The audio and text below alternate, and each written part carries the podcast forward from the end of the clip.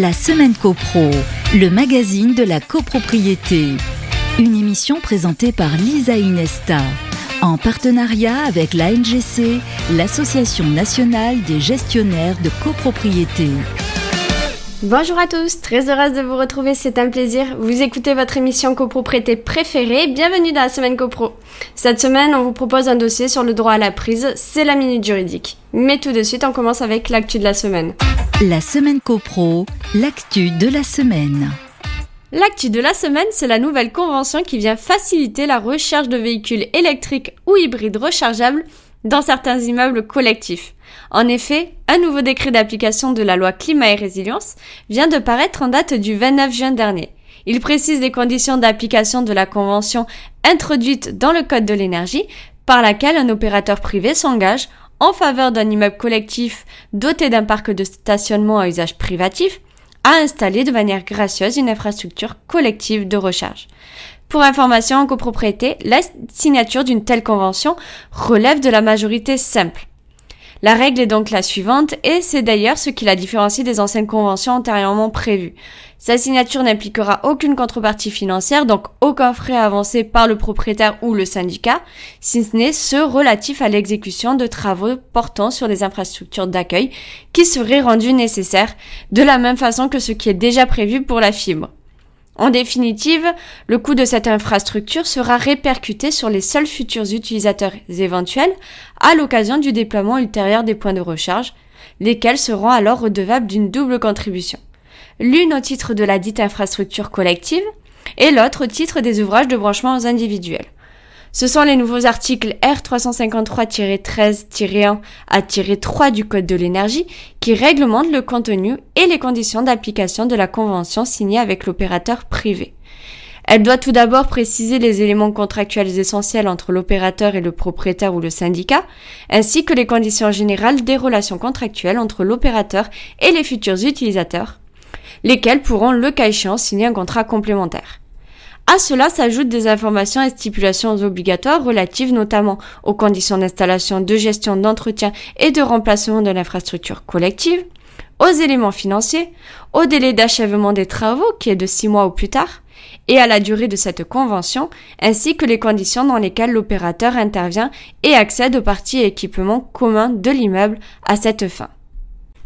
Le décret ajoute que l'opérateur est responsable de tout dommage matériel ou corporel causé par les travaux ou ses installations et équipements et qui doit donc être couvert par une assurance.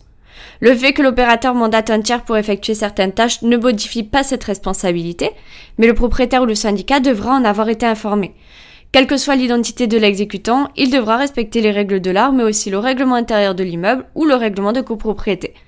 Aussi, deux états des lieux contradictoires doivent être effectués l'un dressé préalablement aux travaux et relatif aux infrastructures d'accueil, l'autre effectué après achèvement des travaux d'installation.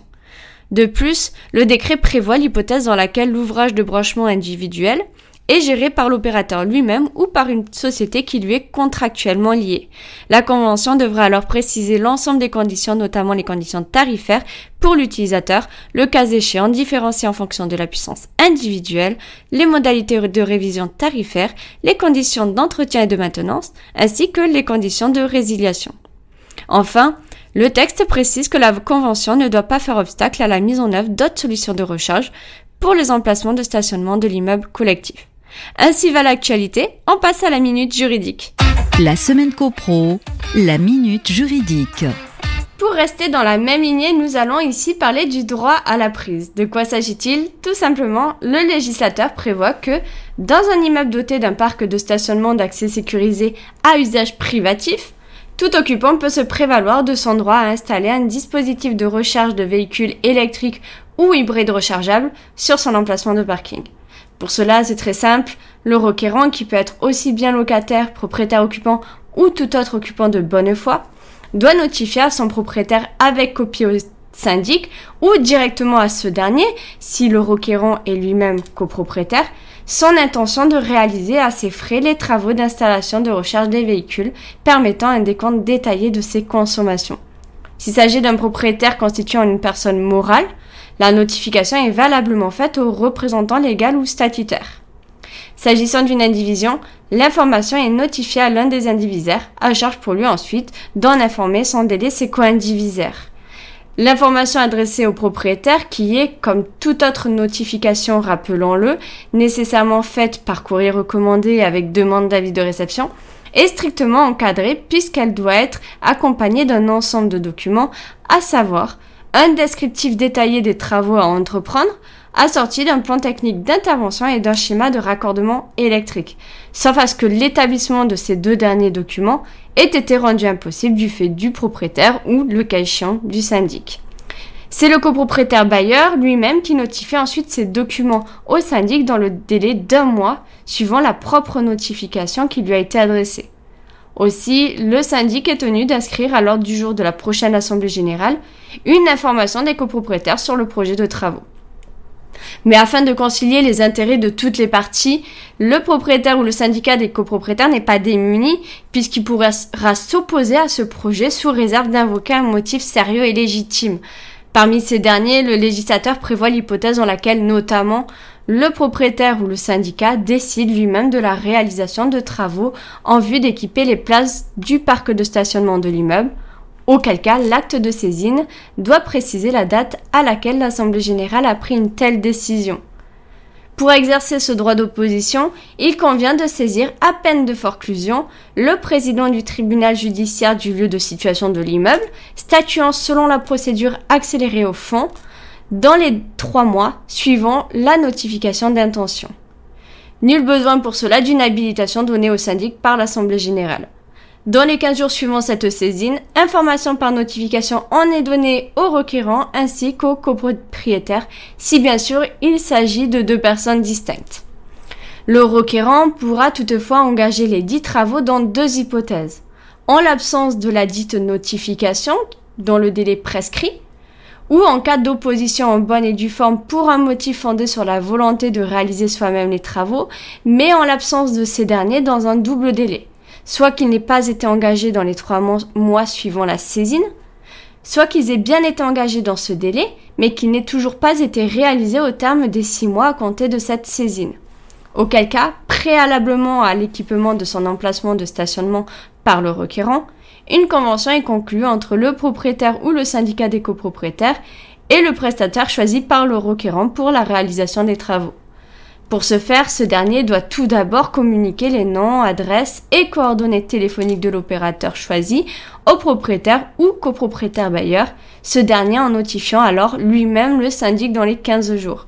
Si c'est le copropriétaire lui-même qui réalise des travaux, cette notification est donc adressée directement au syndic. En toute hypothèse, lorsqu'il s'agit d'un locataire ou occupant de bonne foi, la notification transite donc nécessairement par le copropriétaire avant de parvenir jusqu'au syndic. En suivant, dans les deux mois à compter de cette notification, la convention précitée doit être signée et elle va fixer les conditions d'accès et d'intervention du prestataire aux parties équipements communs pour l'installation, la gestion et l'entretien des équipements permettant la recharge des véhicules électriques et hybride rechargeable et desservant un ou plusieurs utilisateurs finaux. Aucune autorisation de l'Assemblée générale n'est requise pour cela. À défaut d'une telle signature, le requérant peut alors saisir le, le, président du tribunal judiciaire du lieu de situation de l'immeuble, toujours statuant selon la procédure accélérée au fond, afin que ce dernier fixe les conditions d'accès et d'intervention du prestataire choisi pour réaliser les travaux. Un grand merci à tous pour votre écoute et votre fidélité. On vous dit à mercredi prochain 14h sur les ondes de Radio Imo. D'ici là, portez-vous bien et faites de la copro. La semaine copro, une émission à réécouter et télécharger sur le site et l'appli radio.imo et sur toutes les plateformes de streaming.